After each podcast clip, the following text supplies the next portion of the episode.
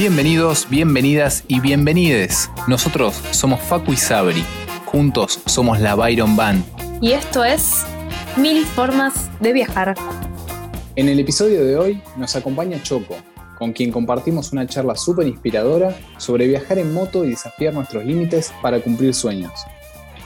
Bueno, hola, hola Sabri, ¿cómo estás? Bien. Bienvenida.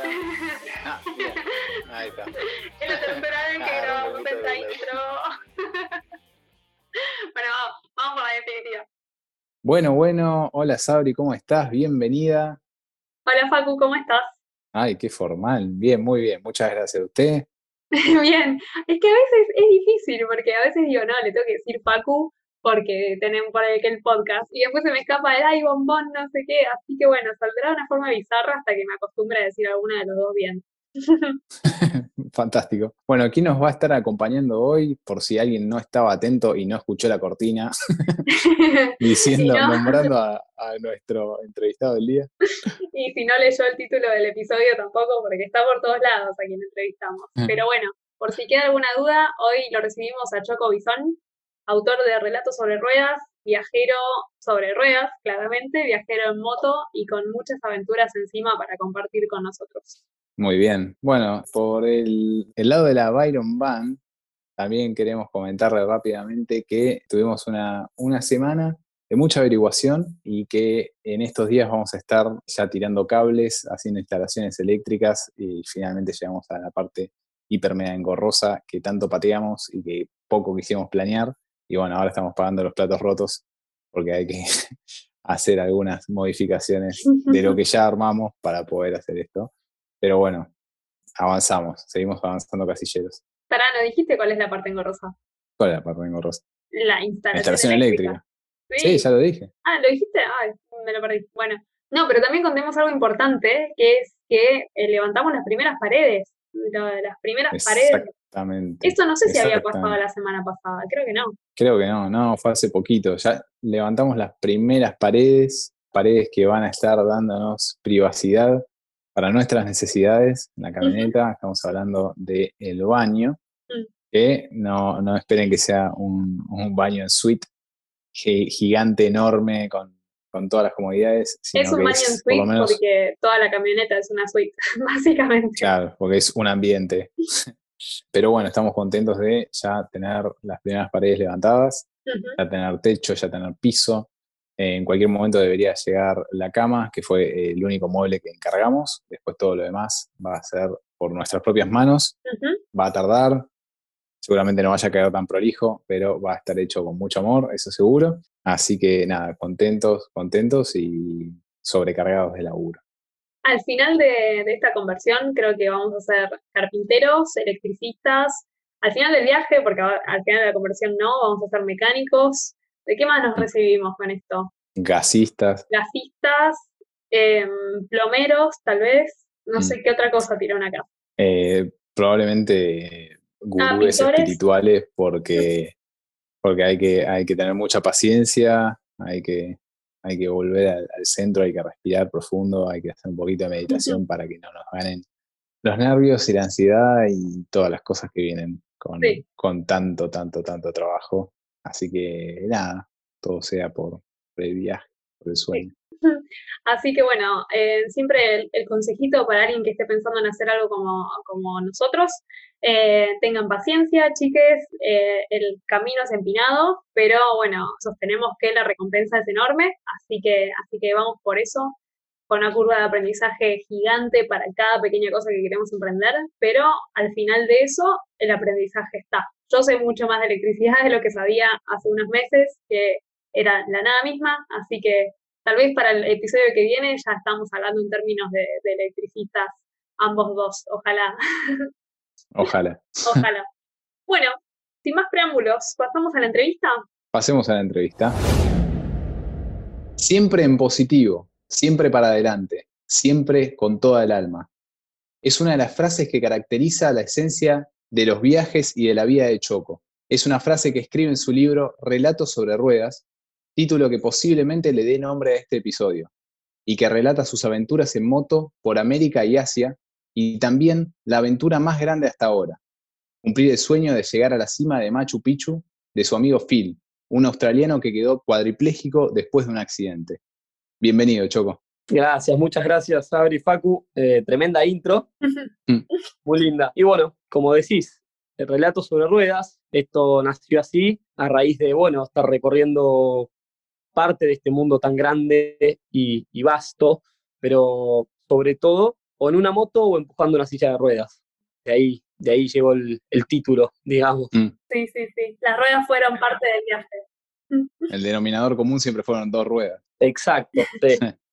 Bueno, em, primero yo quiero mencionar que yo leí el, libro de, Choco porque él generosamente cuando arrancó esta cuarentena se le ocurrió eh, regalarlo, mandarlo a quien lo pidiera por en formato ebook y ahí salté yo que fui la primera creo que le dije Choco por favor yo le quiero leer Y me salvaste los primeros, no sé, tres, cuatro días de la cuarentena, porque lo fumé en pipa. Y la verdad que me hiciste viajar desde el balcón, viste, en Buenos Aires, hacía un montón, y de repente estaba viajando por India y viajando por los Himalayas y volviendo a Australia y yendo a Perú. Así que es un librazo eh, que te tiene al borde de la todo el tiempo y, gracias a tu generosidad también lo, lo, lo pude leer.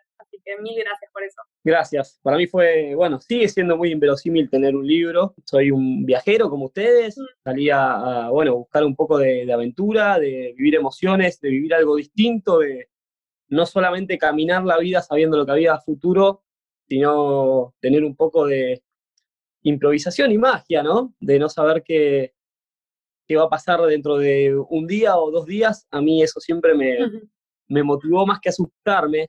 Y, bueno, poder a mis 30 tener un librito contando ciertas cosas para los futuros nietos, es una alegría inmensa. Y sobre todo cuando la gente conecta como, como vos dijiste, así que más que agradecido. No, la verdad que es un librazo súper mega recomendado. Y bueno, hay una de las cosas que contás, a nosotros en general cuando entrevistamos gente nos gusta tocar un poquito de los orígenes, ¿viste? Cómo empezó el tema de los viajes. Y vos contás un poco que cambiaste de un montón de carreras y en la última que estudiaste, que fue turismo, hiciste una pasantía en Bariloche y te terminaste quedando para no volver a estudiar. Así que la pregunta es esa, ¿cómo fue ese proceso de finalmente tomar la decisión de, bueno, no, basta, basta de engañarme a mí mismo, yo quiero viajar? Eh, fue, fue loco. Quedé en esta pasantía en Bariloche que se suponía que debía ser de un mes, cocinando en el Pirehué, en el hotel que está ahí arriba, en, en la base del cerro. Y mm, resulta que empecé, bueno, las primeras semanas hizo medio duro porque cuando sos el nuevo, ahí es, es un laburo intenso y yo no venía con experiencia de cocina. Así que al principio fue un poco duro el tema laboral hasta que me amoldé, pero me encantó empezar a conocer gente de distintos lugares y empecé a darme cuenta que muchas de las personas que estaban ahí no habían estudiado realmente o para ser cocineros o hotelería o lo que sea viajeros que venían de otros países y venían viviendo experiencias distintas. Y bueno, en la cocina me fui nutriendo de, sus cuentos.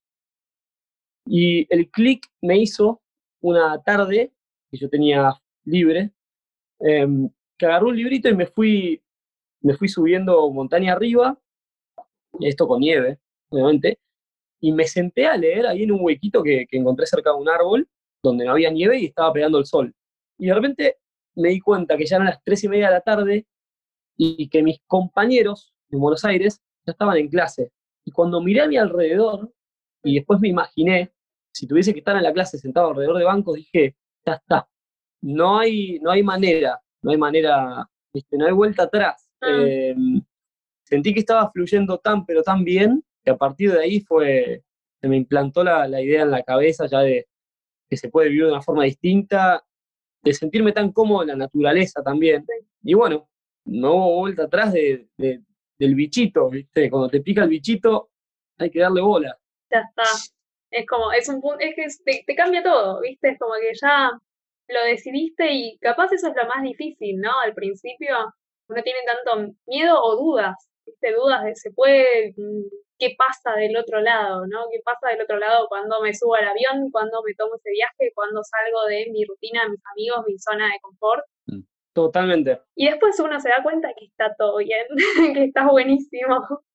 Sí, ese primer paso siempre es el más, el más duro, el más difícil, en el que se, se te juntan las dudas, los miedos, no querés soltar tus seguridades, y que si encima tenés alguno de tu círculo íntimo que te implanta alguna duda, más te atrapa, ¿viste? Mm. Em, hay, que, hay que escuchar al corazón, hay que escuchar a la intuición sobre todo, parece importantísimo, y animarse, porque Mm. si lo estás sintiendo adentro es el camino, te equivoques o no, ¿viste? Es el camino, sí. Sí, sí, sí, sí. Bueno, y después de eso entonces te fuiste a viajar por México, te fuiste con un amigo y también ahí fue la primera vez que te subiste a una moto y tranca palanca para cruzar de costa a costa. O sea, no fue, bueno, me voy a dar una vuelta en la moto. Fue, no, hagamos un viaje larguísimo, re difícil en estas motos. Sí, ¿Qué tal la sensación de subirte a una moto por primera vez? La sensación fue increíble. La verdad fue que hicimos, hicimos cualquier cosa con Juanma, porque eh, yo justo ayer estaba mirando la foto de ese primer viaje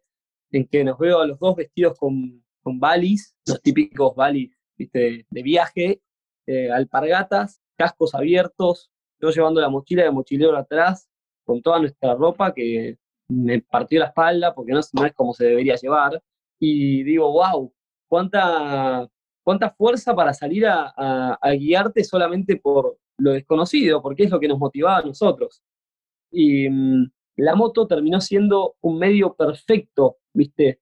Justamente no para llegar al final, sino para disfrutar todo lo que estaba pasando en el medio. Mm.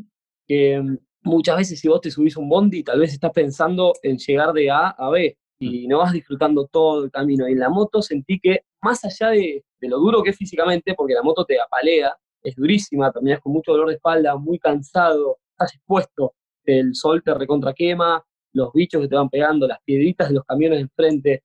Más allá del, del, del vaivén físico que íbamos sintiendo, la sensación de libertad fue de la expresión máxima para mí Mm. en la moto. Entonces, a partir de ahí lo adopté también. Fui como, ya la idea del viajar la tenía adentro, pero la moto fue como la combinación perfecta de decir, esta es la manera, esta, esta es nuestra forma. Y yo no- nunca había manejado una moto encima. Así que hay muchos locos que le dicen tuerca, ¿viste? Que les encanta armar, desarmar, saben todos los motores que yo. Todo lo contrario. Ni idea, pero me enamoré del andar en la moto. Y arrancamos. Claro. Y en base a eso fuiste aprendiendo un poco de, de mecánica de motos. Sí, sí, sí. No, no, te mentiría si te digo que soy un tuerca hoy en día. Te Claro. mentiría. Em, me encantan las motos, obviamente. Fui aprendiendo las básicas de, de cosas que tenés que saber y cambiar. La transmisión, bueno, nada, controlar el aceite, eh, cuánto Mm. aire tienen las ruedas, cómo venís, Mm. eh, si, cómo frenar. Fui aprendiendo un montón sobre el camino, pero mm, nunca, nunca tutorial, viste, de, Claro. de bueno, esto es cómo se debería viajar. Te diría que fue, cada viaje fue como un poquito más de progreso Claro. en ese sentido. ¿En ese primer viaje quedaste tirado en algún momento con la moto? No, con la moto no, quedamos tirados porque nos quedamos sin plata en San Cristóbal de las. Casas. Pero la moto se la recontrabancó y rompió muchos tabúes, porque a nosotros nos Mm. venían diciendo que no íbamos a llegar, que era una moto Claro. muy chica para dos, un motor 125, y nos decían, muchachos, son 1800 kilómetros hasta el Pacífico, no la van a hacer. Y Mm. nos dimos cuenta que nosotros yendo a 70, 80, tranquilos, viste, la hacíamos. Nadie nos apuraba, lo, lo- lo que no teníamos en plata lo teníamos de tiempo. Entonces, Claro. creo que que era muchísimo más valioso tener el tiempo en ese momento. Bueno, hoy en día también, pero Mm. digo, no nos apuraba nadie para tener que andar rápido y, y correr riesgos. Claro. Bueno, además también es eso que siempre hay alguien, van, no sé si siempre, pero que tiene más precauciones, que planifica más o que tal vez obviamente la mejor opción no era, pero era la que tenían y la iban a hacer funcionar. Totalmente, La prioridad era el viaje, no la moto. totalmente. Y con Mm. Juanma, ambos muy, muy similares, tirando para adelante. Seguimos teniendo hoy en día el gran defecto viajando juntos, que es cero planificación, cero. Viste, vamos y vamos y va por acá y nada, está el día lindo, sigamos andando y no sabemos si hay un pueblo o no, seguimos, que es lindo también, tiene su mística, pero a veces te juega en contra. Y sí, o Sí. sea, les han pasado cosas muy copadas y han también estado en, en situaciones súper límites. Sí. Como decía al principio, tu libro a mí me mantuvo al borde de la silla porque cada tres páginas había un nuevo desafío y no eran desafíos tranca, ¿viste? Uy, se me pinchó una rueda en medio de la nada, qué terrible. No, eran desafíos que decís, che, no, no sé qué va a pasar acá. Después Sí, sí. Sobre eso, ¿qué es lo que te mantiene con una actitud positiva frente, frente a los problemas? Creo que si puedo decir una virtud que me ha dado la vida es capaz no ser yo tanto fuerza motivadora y positiva, sino que soy un, un tipo que aprende mucho de los que lo rodean. Entonces, he aprendido mucho de crecer con, con, gente muy positiva, de crecer con ejemplos alrededor, y ejemplos no te digo de mirar el póster de, de, Messi o de Lenzo Francescoli, te digo de ejemplos de amigos que se le murieron los viejos de, de chicos, o mi amigo Javi Orube, que estaba en silla de ruedas, que le costó muchísimo toda su vida y poder laburar, y entonces dejé de dar por sentadas muchas cosas que, que nos las regalan, ¿viste? Cuando naces. Empecé a darme cuenta de que, dale, no me voy a quejar si hay que lavar los platos, me voy a quejar si hay que ir a hacer las compras. Y bueno, eso lo empecé a llevar un poco al extremo. No me quejo, no me voy a quejar. Y arranquemos por ahí.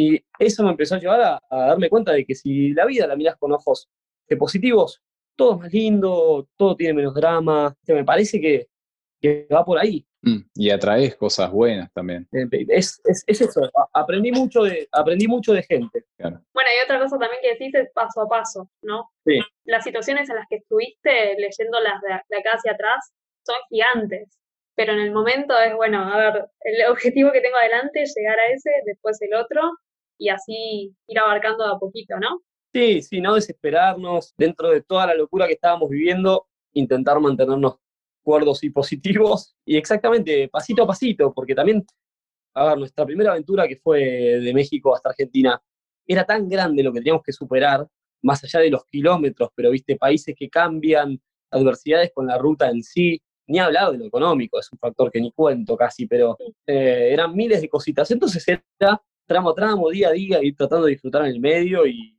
y bueno, fue espectacular. Para mí fue el viaje que, que fue la calle, que me marcó como el crecimiento de, de lo que es Latinoamérica también, porque no teníamos mucho y eso nos llevaba a relacionarnos con gente bien de pueblo, de cada lugar a donde íbamos. No es que llegábamos a un lugar y nos metíamos en un hotel. Mm. A dormir en las plazas, dormir con los bomberos, con la Cruz Roja. Nicaragua, creo que fue que se nos acercaron a hablar y al rato nos dice, mirá, yo en verdad venía a afanarles, pero como no tienen nada, vienen acá a dormir tranquilos que no va a venir nadie. Tremendo. Ah, qué gracioso que te digan, che, te venía a afanar, pero bueno, la verdad, to toma 10 pesos. Y aparte ya no sabíamos qué decirle, pues ya está, o sea, no nos va a afanar, pero bueno, que duerman acá, muchachos. Bueno. Bueno, y después ponele cómo fue evolucionando tu forma de viajar con los años, ¿no? ¿Estás viajando con, con un poco más de recursos o volviste a viajar así, tipo, bueno, ya fue, con 200 dólares y que aguante lo que aguante? No, a ver, siempre podría volver a hacer eh, lo que hice en pos de, del viaje. Para mí el viaje sigue siendo lo máximo, me sigue despertando esas mariposas en la panza de que cuando tengo que salir a la ruta o preparar el bolsito para moverme, canta, me encanta, es lo máximo para mí. Nunca dejé de sentirlo así y sigo pudiendo dormir donde sea, tengo que dormir en el piso, en la carpa, está todo bien. Sí, empezás a tomar un poco más de recaudos porque también después empecé a vivir más estable en Australia, entonces llegué a tener otros recursos para poder comprarme capaz una campera mejor y no Mm. cagarme de frío. Motos también fui, viste, como subiendo escalones porque yo venía de no saber manejar de moto, entonces lo hice todo en una 125. Después cuando probé una moto más grande y volví a usar la 125, claro, estaba loco. Ahí entendía la gente que nos cruzábamos con gente más grande, con, con, con motos más grandes y súper preparados, Mm. Que nos veían a nosotros en alpargatas, musculosas, y nos decían, ¿pero ustedes de dónde vienen, flaco? No, ya hace seis meses que estamos viajando en moto. Y no entendían nada, porque sí, eh, pones, expones mucho el cuerpo, es riesgoso, entonces hoy en día si tengo que elegir viajar, viajo, viajo un poco mejor, sí. Claro. No pasarme a la comodidad de perder la magia, pero Mm. sí, un poquito mejor. Choco, yo te quería hacer una consulta. eh, vos que has viajado así en moto y capaz con pocos recursos, ¿no? De repente encontrarte sin plata o con poca plata. eh, y bueno, como decías, eh, relacionarte, relacionarte más con gente de pueblo y que te vengan a robar y al final quedarte a dormir en el espacio que te ofrece el mismo, el mismo ladrón. Te enfrentaste a estas situaciones límites. ¿Vos conociste mujeres viajando en estas situaciones así límite como, como la tuya, de pocos recursos, Sí. de- en una moto chiquitita, así, ese, ese tipo de situaciones. Sí, conocí a Anto, Anto y bueno, no me sale ahora, ya me va a salir el nombre, pero dos chicas de Entre Ríos que estaban viajando en una moto igual a la nuestra, en otra 125, que arrancaron a viajar en Costa Rica y llegaron hasta Argentina Tomá. y se bancaron todas también. O sea, iban en carpa, en un momento quedaron tiradas al costado de la ruta, teniendo que subir la moto a camión. Viste, sí, sí, sí, vivieron complicadas y nos, nos cruzamos a muchas chicas eh, viajeras, no tanto en la moto, Mm. pero, pero viajando por Latinoamérica un montón. Sí. Claro. Eh, está bueno saberlo porque, bueno, justo estaba hablando con una amiga que también está leyendo tu libro y le dije, che, mañana lo entrevistamos, ¿le querés preguntar algo? Y me dice, no, en realidad lo quiero retar por todas las cosas que vivió, como que me siento la madre y, y digo, lo, lo quiero retar de cómo, cómo es que hizo todo eso. Y ella viaja mucho sola también, le mandamos un beso a Mike. Un beso. Un besito, Mike. Eh, y no, y nada, me hablaba de esto, me dice, pregúntale capaz de, de cómo es para él viajar solo y si, y si vio otras chicas en esa situación, porque yo como mujer que viaja sola, no me, capaz no me pondría en situaciones en las que él estuvo por otros miedos, ¿no? Real- realmente. Entonces está bueno saber, mujeres viajando solas hay un montón y ya lo vamos a cubrir también acá en el podcast, pero por ejemplo, lo del barco que contás, que el capitán estaba borracho todas las noches, como que es una situación capaz en la que una mujer estaría en un peligro sí. muy fuerte.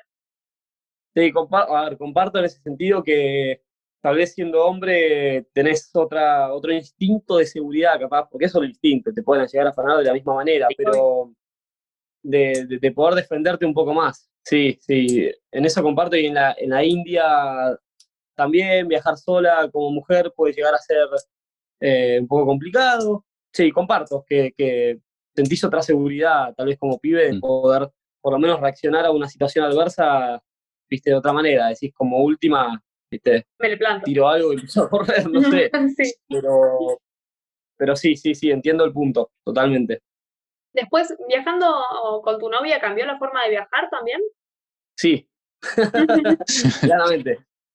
Em, la enana no le gusta tanto la moto. Hemos hecho viaje por Indone- Indonesia, que obviamente usás la motito de acá para allá. Yo podría estar todo el día y empecé a entender que, claro, ella, sí, dos horas, a lo mejor, y a full, pero ya tres horas que te empieza a doler el culo, Sí. empiezas a tener frío.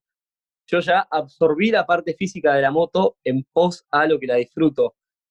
La colo, nada, me dice, sí, te banco, buenísimo, el viento en la cara, ya bajó el sol y basta, flaco, vamos a tomar un mate y Sí. ya está, se terminó. Eh, obviamente es, es un equilibrio de, de cosas, sí, sí, sí, sí. Sí, sí, sí. Bueno, nosotros también estuvimos en Indonesia en moto la pr- primera vez que los dos manejábamos y creo que el viaje más largo fue, no sé, de un lugar a otro, ya no me acuerdo dónde, dos horas y los dos llegamos así que decimos, no me quiero subir más a esta cosa.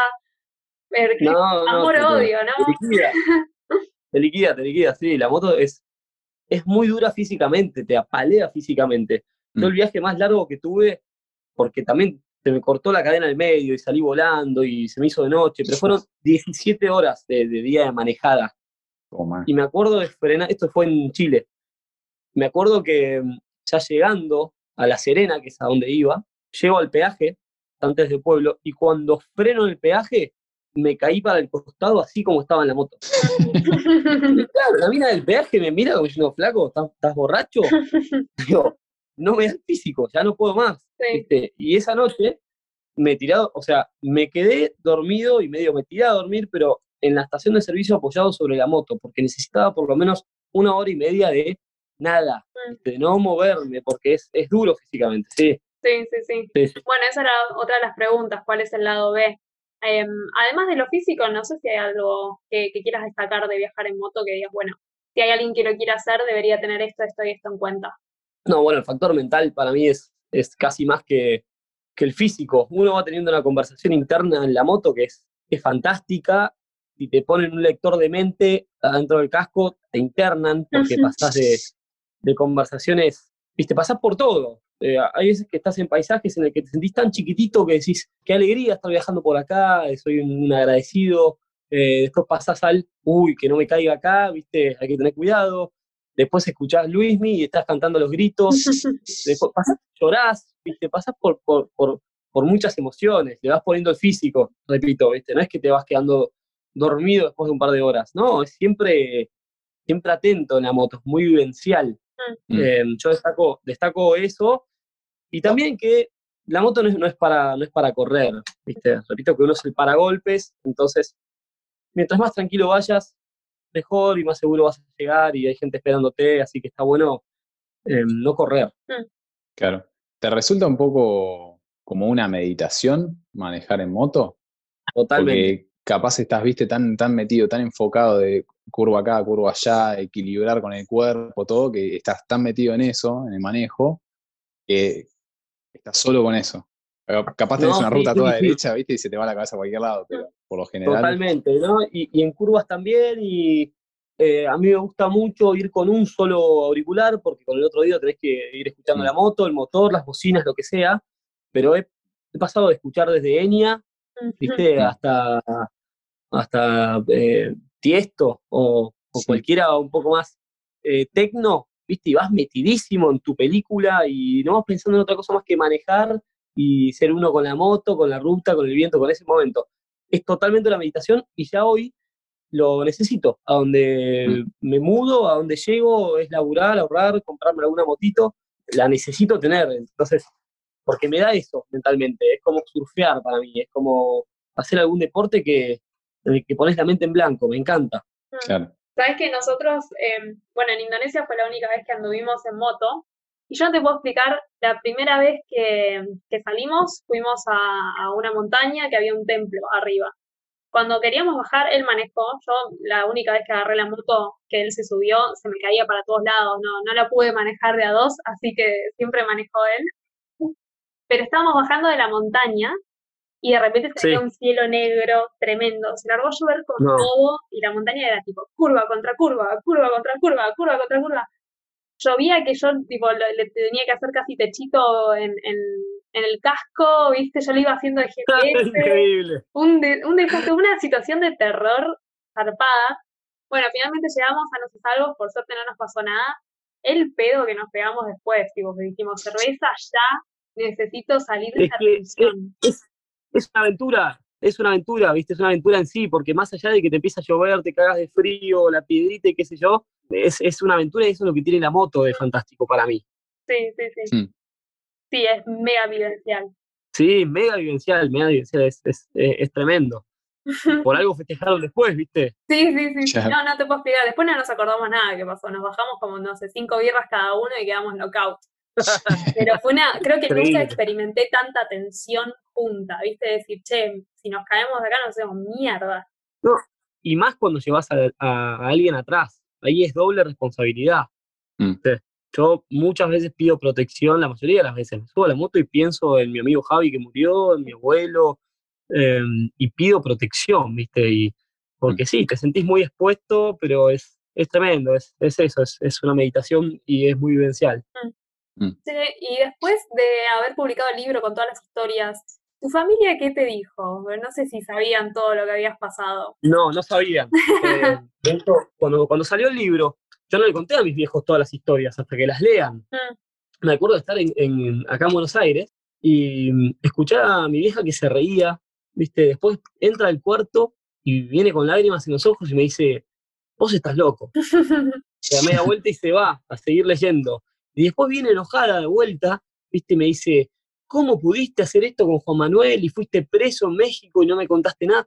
Digo, madre, ya está, ¿Ya pasó? ya fue hace cinco años, ya, ya pasó, está en un libro, listo, ¿entendés?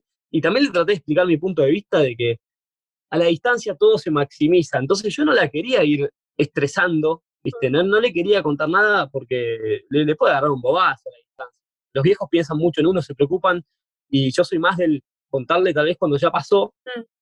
Y decirle, vieja, mira, me pasó esta, pero ya estoy perfecto, ya lo resolvimos, que llamarla diciéndole, no, me están por meter preso, y no puede hacer mucho desde allá. Entonces, Mm. aprendí a, a intentar cuidarla en ese sentido y bueno, eh, ya, ya tenemos como ese pacto. Capaz ahora cuando te vas de viaje está más preocupada porque sabe de lo que sos capaz.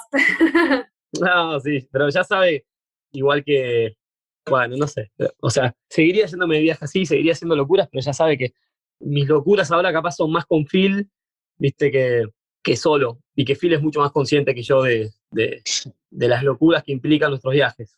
Igual alta locura Machu Picchu, alta locura. Bueno, em, nos queremos contar también un poquito, para el que no lo haya leído, cómo fue la, la cuestión con Phil. Eh, básicamente fue una corazonada la que te hizo tomar el trabajo con él, porque se había publicado un trabajo como cuidador, te enteraste, creo que a través de un amigo, ¿no? Me enteré a través de Marquitos, exactamente, sí. Sí, sí, sí. Y estabas a punto de tomar otro trabajo y dijiste, no, tiene que ser por acá, no sé por qué, no, no, no es ni más plata, ni menos tiempo, ni más comodidades. Lógicamente, digamos, el laburo no cerraba, pero a vos te cerró por otro lado. Y de repente se hicieron amigos, lo cuidaste, empezaste a trabajar con él, viajaron juntos, cumplieron un sueño, que es un montón, es un montón. Ah, es, un montón, es un montón. De hecho, para mí, o sea, yo había agarrado el otro laburo, porque yo cuando lo conocí a Phil, eh, ya tenía la propuesta de entrar a laburar a Speedgas, que es una empresa de gas de allá de Australia, y Speedgas me ofrecía un laburo de lunes a viernes, muy bien pago, fines de semana libres para poder hacer lo que quiera, y lo de Phil era laburo, que también me agarraba el fin de semana y era muchísima menos plata. Entonces, yo nomás llegué y dije, mm, no, ya, viste, prefiero tener la estabilidad, viste, arranqué con Speedgas. A la semana de estar laburando en Speedgas y estar manejando el camión, digo, ¿qué hago manejando un camión de gas? Yendo a llevarle a quién, para qué, viste, por, por, por guita, que nunca la tuve, no me va a cambiar tanto. Entonces, yo sentía que iba más por el lado de, de Phil, sentía que algo lindo podía pasar porque también me había criado con, un amigo que estaba en silla de ruedas y, y, sabía, viste, que valía muchísimo más la pena terminar una jornada habiendo compartido a alguien, con alguien al que le pueda dar algo más, viste, que solo mis horas laborales de, de, de, juntar guita. Y sentí que con Phil podía ir por ese lado. Y bueno, por suerte hoy, 17 países después, te puedo decir que valió la pena también, porque es una locura lo que se generó a partir de, la amistad nuestra. Sí, sí, sí, sí.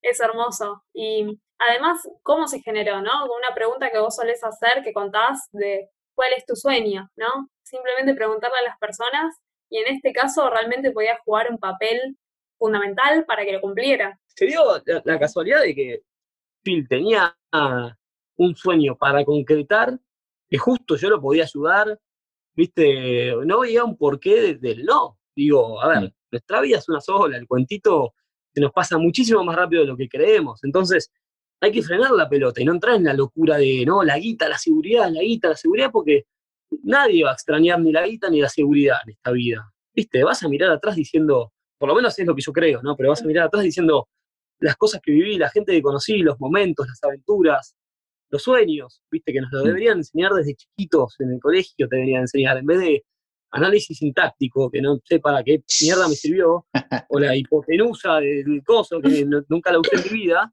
enseñar a, qué son los sueños, para qué estamos en esta vida, eh, viste. Así que bueno, lo, por suerte lo comprendí desde chico, y el Filipo me tiró una línea que no podía, no podía esquivar. Dice Machu Picchu. Pero como Machu Picchu, vamos, Machu Picchu. ya fui. Me dice, no, ¿cómo vamos a subir? No tengo idea cómo vamos a subir, Filipo, pero vamos. Lo intentamos. Y fue como fue muchas cosas en, en, mi vida, que fue pasito a pasito viendo cómo íbamos resolviendo. Y viste, con actitud y, y buena energía se, se, puede, se llega siempre. No hay un solo camino, eh, siempre se llega. Em, ¿Te imaginabas que iba a ser tan duro o, mirándolo ahora hacia atrás fue más difícil, menos difícil de lo que pensabas? Eh, no, fue, fue durísimo. Hoy no creo que lo podría hacer de nuevo, ese esfuerzo físico. O sea, siento que ese día estuvimos súper iluminados con Marquitos porque yo no venía entrenando para hacer eso, ¿entendés? Y cargamos a un vago que pesa 74 kilos durante seis horas y media. Mm. Y ninguno de nosotros se acalambró, ni se dobló el tobillo, mm. ni, se, ni nos caímos, ni se nos cayó Phil, que podríamos haberle arruinado la vida, capaz, ¿viste? Mm. Fueron muchas cosas ese día que fueron tirando para el mismo lado y para, para mí fue la, la energía que, que, imponía Phil, que le poníamos nosotros, que imponía estar cumpliendo el sueño a alguien, ¿viste? Lo único que teníamos detrás de la cabeza y por seguro era de que estábamos haciendo algo que para Phil y para nosotros era épico. Mm. ¿viste? Un momento era como estar jugando una final. Entonces salimos, pero con todo, no, no dejamos mm. lugar a dudas, ¿viste? Era ¿estás bien? Seguimos para adelante, vamos, vamos, hasta arriba no paramos. Y bueno, por suerte hoy estamos acá tomando un mate y te puedo decir, lo logramos, pero hasta ese, ese momento que lo pudimos hacer, era, viste, nos preguntaban nuestros amigos, ¿cómo lo vas a subir a Machu Picchu? veremos, veremos, era todo, iremos, iremos improvisando, pero bueno, gracias a Dios se, se pudo dar y ya que Phil lo remarque como, como el, el, momento cumbre de su vida, es un montón, es una persona que ha vivido muchísimas cosas, tiene 60 años y, y que y está en silla de ruedas y que pueda decir, loco, el momento cumbre fue ese y que yo haya podido ser partícipe, ah, es, es, es, es un regalo de, del cielo. Mm. Qué zarpada. Que, sí, imagino, imagino la energía que, que te nacía de adentro diciendo, bueno, ya estamos acá, o sea, lo único que falta, que, que no es nada fácil, es cargarlo y subirlo, vamos a sacar fuerza de donde ni hay. Era justamente Sí, sí, la sí. fuerza de, de- poder cumplir el sueño a él, ¿no? Como decir, Sí, parecía sí, que estábamos jugando una final. pasados de energía de decir, dale, dale, dale, viste, de, de no parar. Y también fueron muchos factores que, que aportaron a que lo podamos hacer, porque ponerle los dos días anteriores y el día después, llovió. Mm. Si hubiese Claro. llovido y yo lo tenía que estar subiendo con lluvia, Mm. olvídate, complicadísimo, complicadísimo. Se empapa Phil, se empieza a cagar de frío.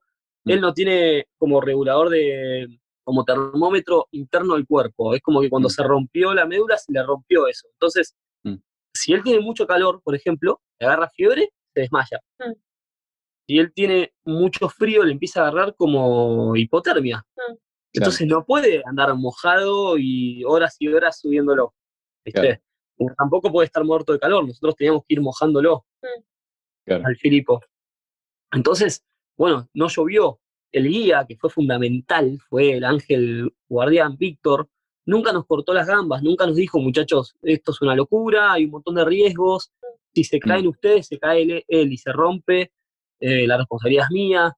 Nunca, nunca, nunca se lo tomó, viste, con hipotenusa y análisis sintáctico. No, el tipo fue por, vamos con la aventura, vamos a cumplir el sueño de este tipo, que lo acabo de conocer, pero lo hacemos Mm. Y se cargó la silla seis horas y media. Mm. Mm. La, la silla pesa 18 kilos. Claro. Ví- Víctor es fundamental también, o sea, yo hoy hablo contando ese día, pero hay personajes que, que son fundamentales en la historia. Mm. Marquitos Mm. ni hablar. Marquitos fue sabiendo que no lo iba a poder cargar a Phil solo porque eh, tiene una hernia de disco. Mm. Una locura. O sea, elegimos para el acompañante un vago que tiene hernia disco. Y nosotros felices con Marquitos, ¿viste? Le mandamos un beso, un beso a Marquitos. Un beso enorme al Marquitos. Era más importante la buena energía del Marquitos, que siempre tira para adelante, que, viste, Em, que está, está apoyando, que a mí me fue apoyando de atrás, no me fue apoyando en el sentido literal, muchachos, por favor, los que están ahí atrás, me, me iba empujando desde atrás para que yo no se me aflojen las piernas y me, y me, y me vaya. Porque claro, después de la hora 4, las rodillas me empezaban a tirar, ¿viste? Cuando daba cada escalón. Entonces, Marquitos tenía que hacer la fuerza de estabilidad para seguir avanzando. Mm. Así que fue una cadena hermosa, una cadena hermosa de, de- no de favores, sino de apoyo para poder cumplir el sueño de Filipo. Bueno, y un par de días antes, literal, un par de días antes, tuvo una cirugía de emergencia, Phil. Cuando estaba leyendo esa parte, tipo, se me paró el corazón. Dije, no, ¿cómo? ¿Lo lograrán? Y, mm, ¿qué fue? O sea, Sí. más allá del sueño, Phil nunca dijo, bueno, chicos, o sea, dijo hasta acá llegamos cuando fue, eh, cuando le dijeron que tenía que, que hacerse la cirugía, pero después cuando salió de la cirugía, es una locura decir, bueno, en dos días tengo que estar subiendo Machu Picchu. Lo que pasa es que el tipo pensó que, que moría, porque esa misma operación se la habían hecho dos años atrás y casi muere en la operación. Mm. Y ahora estaba en Perú. Repito, Perú para un australiano es como para nosotros Nepal. Es- es- siente que está en un país súper alejado ¿viste? Y, y no sabía bien cuánto confiar o no en, en la gente. Él no puede hablar español, entonces se le vino la noche encima. Mm. Y, y bueno, lo primero que nos dice es, muchachos, lo lamento, pero se nos termina el viaje. Esto era el día 2. Acabamos de llegar a Lima. O sea, nos levantamos a la mañana y nos pasa eso. Y nosotros al principio siempre nuestra reacción natural con Marquitos ante, ante adversidades es no, tranqui, va a estar todo bien, tranqui, tranqui. Ahora, a medida que empezamos a hablar con los médicos, miramos con Marky diciendo, estamos en una complicada, esto puede terminar mal, se nos puede morir el Filipo, o sea, es un montón lo que está sucediendo. Y mm, por suerte salió, o sea, salió bien, los médicos también, ves que son parte de todo lo que se llevó a lograr, porque fue un camino de un montón de adversidades. Pero cuando se despierta Phil, eh, al otro día de la operación, y sonríe y le dice a la médica, bueno, ahora puedo ir a Machu Picchu. La médica se ríe como diciendo, sí, me está jodiendo. no, no, o sea, tenemos el ticket para ir en tres días y, subir a Machu Picchu. Pero ustedes están locos, o sea, eh, lo acabamos de salvar al pibe. Viste, cuando le contamos la situación de mirá, es, es una oportunidad. Phil no puede viajar tan lejos todos los años porque em, también corre riesgos cuando sube el avión. Phil no puede estar tantas horas en la misma posición, el cambio de, presiones en el avión no le hace bien. Entonces dijimos, es esta vuelta nunca. Y ahí de nuevo dejó de lado la hipotenusa, la médica, y dijo, vayan a intentarlo, les doy los, números de los médicos de allá. Así que bueno, fue un camino con adversidades, pero que también le puso un tinte más de magia a todo. Sí, sí, Qué fuerte. ¿Y cómo fue el día después? O sea, esa noche llegaron y nada, así como, así como pisaron el hotel, la quedaron los tres. Pero el día después de absorber eso. Y estábamos todos muy sensibles. Yo la verdad que escuchaba a un Diego Torres y ya se me cayó una lágrima. Eh, muy sensibles porque teníamos la, la sensación de que habíamos salido campeones, pero distinta, porque habíamos logrado algo mucho más profundo. No era el campeonato con los chicos, igual me alegra el corazón, pero esto era era un montón, era haber marcado algo fuerte en la vida de alguien. Y ese algo fuerte es algo que, realmente cambia, o sea, cambia el pensar, porque Phil le cambió la vida. El tipo empezó a, darse cuenta de que podía hacer cosas. Mm. Y encima nos dimos cuenta de que esto no era solo por Phil, porque era una bandera para que mucha gente pueda mirarlo y se pueda dar cuenta de que se puede. Mm. ¿Viste? Entonces, fue muy, muy movilizador. ¿no? Estábamos muy sensibles y cada vez que, hablamos de esto y vemos los videos y qué sé yo, eh, sigue siendo muy movilizador. Es mm. un hito en, tu vida, en la de Phil, en la de Marquitos y en la de todos los que fueron parte. Totalmente, me los tatué, me tatué la foto de ellos, o sea, de nosotros arriba de Machu Picchu, y lo agregué a Víctor, que no estaba en la foto, porque me parece fundamental su papel, su papel también. Sí, sí, sí, sin dudas es, es, un hito enorme. Qué bueno agradecido, agradecido y bendecido de haberlo podido vivir. Realmente. Mira, en el, el prólogo de tu libro también es muy lindo. Y un amigo tuyo, que es el que lo escribió, escribe: Choco es amigo de la sincronicidad, de la intuición, de estar atento a los mensajes que da el universo. Eso también es muy del alquimista, que, es algo que solemos citar bastante, de, poder leer las señales del universo. Pero eso de, de, la intuición, de sentir la corazonada y seguirla, de, tener como una idea de por dónde viene la cosa, ¿Es algo que fuiste desarrollando con los viajes o que más o menos siempre tuviste latente? Em, es gracioso que, que, nombras también el el alquimista, para mí fue el primer libro que me llevó a conectar con esto de las señales y del universo y entrar en ese lenguaje. Para mí es algo que es universal y que la gente le pone distintos nombres. A ver, yo fui a un colegio católico en el que me han invitado a ir a muchos retiros espirituales que me encantaban porque era ese momento de conexión. Y me di cuenta de que estaba buenísimo empezar a, hablar sobre uno, descubrirse y bueno, tratar de conectar con, con, esto, con el universo. Después me di cuenta de que no hacía falta que le ponga el nombre de Dios mm. O, o, tener un sacerdote entre medio para poder conectarme. Viste, de que cada uno es un, es un universo en sí y se conecta de distintas maneras y ponerle el nombre que quieras. Lo importante es estar conectado y, tratar de, leer estas señales que la vida nos da a todos. Así que desde chico fui medio profundo en ese sentido y creo que le fui encontrando la vuelta a no caracterizarlo en nombres, sino en, en intentarse sentir un poco más y estar abierto a todo. Mm. Sí, me volví muy sensible. Hoy en día mm. me, pones una película de un perrito que se muere y estoy primero llorando. Parece, eh, sí, es parte de, este, de este sentir qué sé yo. Y la buena predisposición también es para mí algo fundamental, ¿no? A, que las cosas salgan bien. Se, te puede complicar, pero tener una buena predisposición y tratar de, de confiar, tener fe, llamarlo como quieras, ¿no? Eh, de que las cosas van a salir de una manera u otra, tal vez no de la manera que lo pensamos, pero que se va a resolver, es, es parte de, de que se resuelva, ¿no? De cualquier adversidad que uno enfrenta. Es que para mí es fundamental, o sea, buena predisposición y, a ver, todos podemos tener malos días, hay mucha gente que, que capaz es, pesimista de naturaleza, ni queriendo serlo, ¿eh? que es pesimista y dice, no, no, yo sé que tengo que ser más positivo y que tengo que confiar, y capaz no le sale pero está buenísimo tratar de entrenarlo también porque mm, te cambia todas las situaciones de tus días, te cambia tu, sentir, tu forma de encarar las cosas.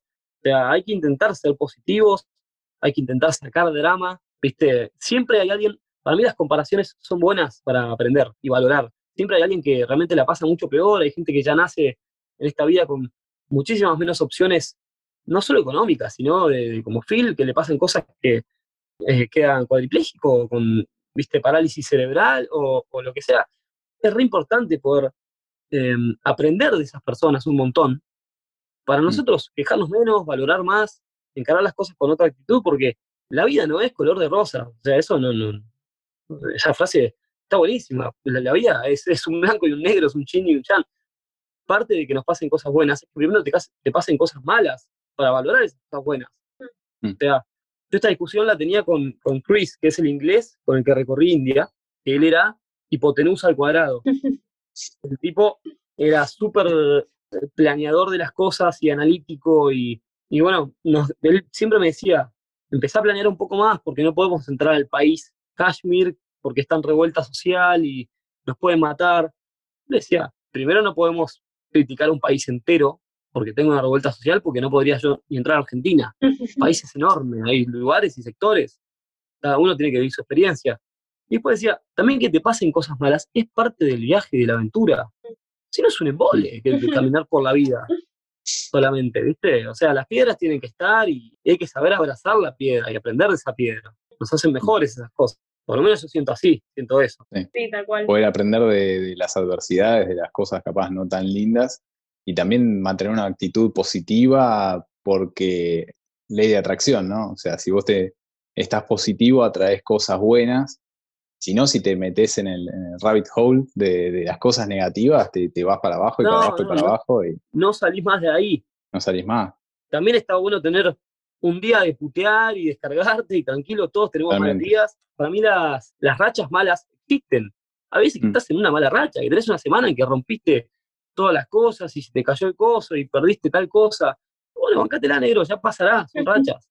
Mm. Eh, pero eh, está bueno por lo menos ser, consciente de esas cosas. Igual, por ejemplo, con lo que te decía tu amigo Chris, ¿empezaste a, planificar un poquito más de lo que planificabas en el primer viaje de México, por ejemplo?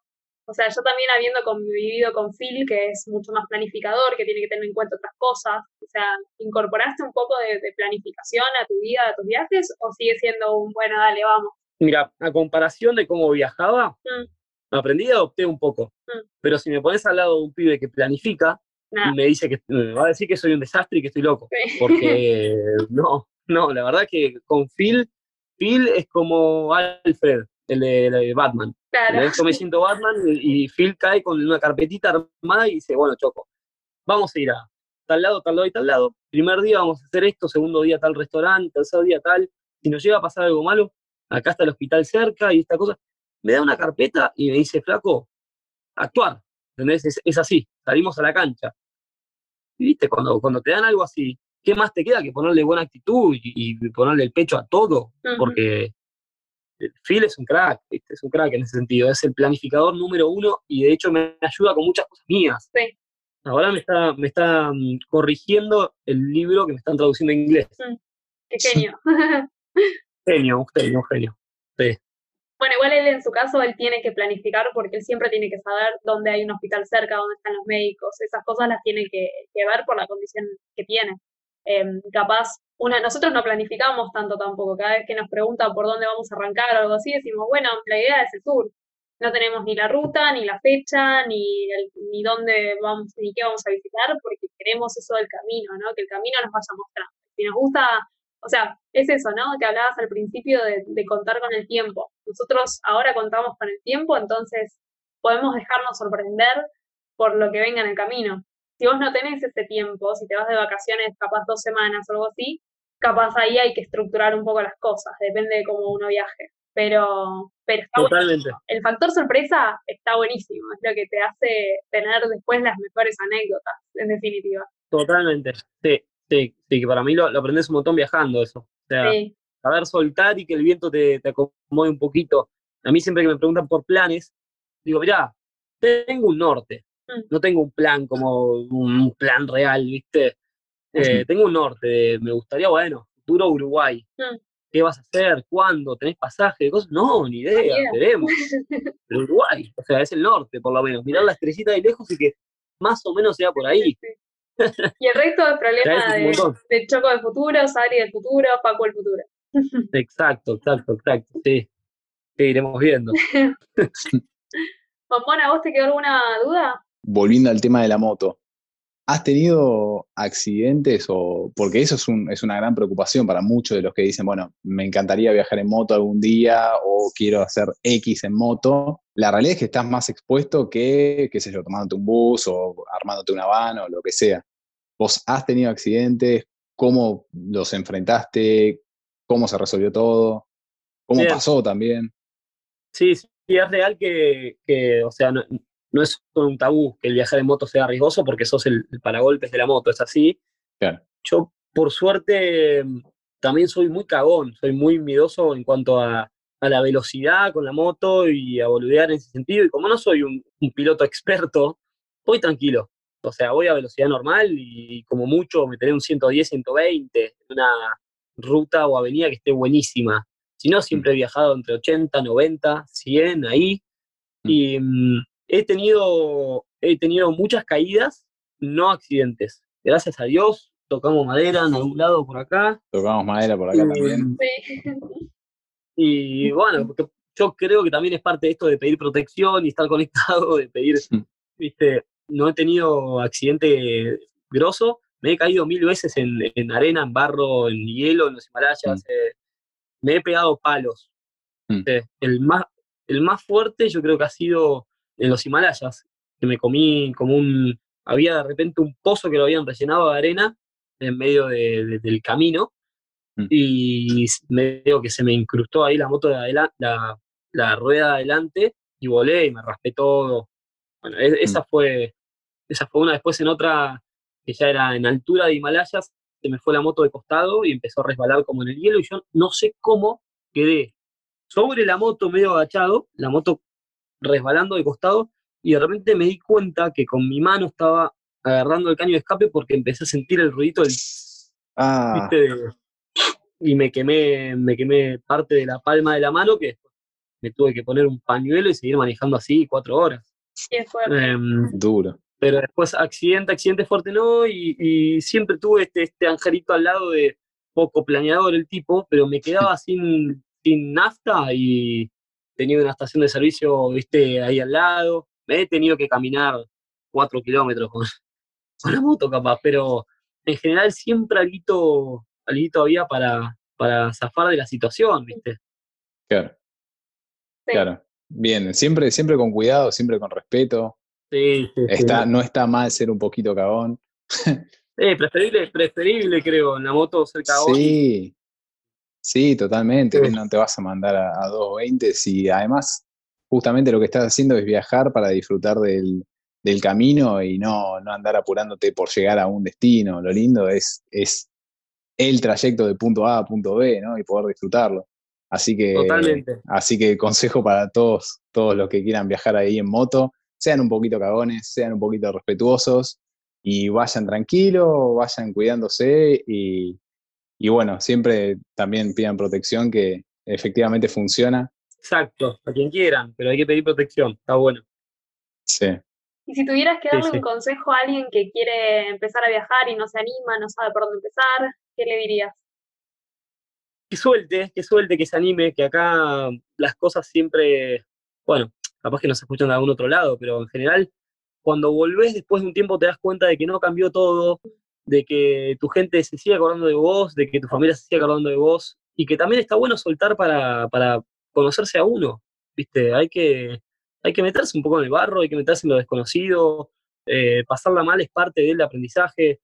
Hay que ponerse un poco a prueba para conocerse. ¿viste? Repito, para mí es lindo no solo pasar la vida caminando sobre la seguridad, sino, sino probar otras cosas. Y afuera en el mundo hay mucho, mucho, mucho, mucho esperando, mucho. O sea, cada uno nace en un, en un mundillo chiquitito, pero afuera hay culturas espectaculares, hay comidas espectaculares, paisajes espectaculares, hay gente muy buena con la que conectar, entonces está bueno que cada uno escriba su, su propio libro en ese sentido, de que viva las aventuras que en un futuro les contaremos a, a nuestros hijos, nietos Sí. o a quien quiera escuchar, pero está buenísimo, sí, hay que salir, hay que salir. Qué bueno, tal cual, tal cual. Bueno, y si lo quieren encontrar, entonces a Choco lo encuentran en Instagram como arroba chocobison con doble S y B larga. Así es. Su libro Relatos sobre Ruedas es súper, ultra, mega recomendable para Gracias. viajar en cuarentena y no en cuarentena también. ¿Dónde lo encuentran el libro, Choco? El libro, ya estoy por sacar la tienda nube, que va a estar el, el link ahí en mi Instagram, así que me escriben, me escriben a mí, coordinamos directamente, si no, en Capital ahora está en Librería Cinco Esquinas o Librería Gandhi, Buenísimo, buenísimo. ahí lo tenemos. Buenísimo saberlo. Y nosotros somos, Facu. ¿Qué somos, Sabri? Nosotros somos la Byron Band. Nos encuentran en Instagram, Facebook, Spotify, en, en todos lados. Arroba la Byron Band, eh, con B larga y Y, Van con B corta. En Instagram, ahí es donde más molestamos. Ahí estamos tirando, publicando cosas todo el tiempo, gedenteándole el inicio a todos los seguidores. Muy bien. Sí, gracias por, por haber, haber pensado en mí también y contactarme y invitarme a hacer esto. Obvio, obvio. Nos encanta hacer, eh, a ver, el programa este es un vector para que un montón de gente pueda contar sus historias e inspirar a otros, que sabemos que hay mucha gente que está ahí, Mm. viste, en esa, en ese, en esa deriva de tipo quiero, quiero hacerlo pero no me animo, quiero viajar en moto, quiero viajar con Sí. mis hijos, quiero viajar en pareja, lo que sea, y hay algo que lo frena todavía. Así que nos encanta compartir el mensaje, manejar a quien esté del otro lado, a que se anima y que salga, porque de una forma u otra te cambia la vida. Así que, Sí, sí, Mm. totalmente, coincido. Coincido, está buenísimo. así que bueno, Sí. mil gracias por participar, ha sido un placer, Bueno, chicos, les agradezco un montón y un gustazo. un gustazo, Oscar. Un gusto, Choco. Dale. Gracias por todo. Un beso enorme, gracias. Claramente nunca ensayamos el cierre, es como que digo, bueno, hay que cerrar, bueno, redes, bueno, dale, dale. Le tiraste la bola fácil. Sí, sí, sí.